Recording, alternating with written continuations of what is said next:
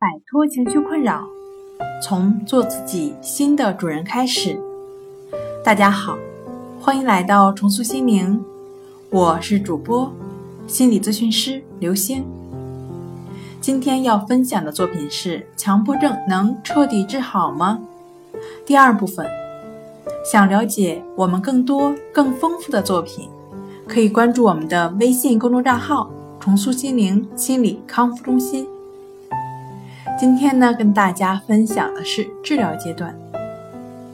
习性是过去经验对当下的实践活动或事件所承载的思维模式。望梅止渴就是头脑中习性的反应，是思维联想。习性与社会环境相辅相成，因而要彻底治好强迫症，从改变习性、完善社会环境开始。改变强迫症习性的关系法，通过观察呼吸的方式建立情绪的自我平衡能力，也可达到净化内心的作用。练习中，强迫症患者的呼吸不是过去，更不是未来。只限于当下，需要保持觉知和平等心，本真的心通过呼吸回到当下，平静和安定自然来到身边。这时，正念的力量涌上心头，困扰强迫症患者的痛苦的观念随即被瓦解。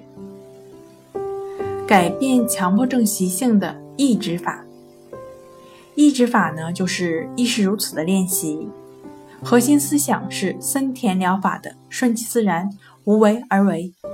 这个方法针对的就是强迫症患者的练习，融入到生活中的内容是具有实操性的，进而帮助强迫症患者减少执着心，逐渐的摆脱由于强迫症引发的强迫情绪，阻断强迫思维。改变强迫习性，从而彻底治好强迫症。好了，今天跟大家分享到这儿。这里是我们的重塑心灵。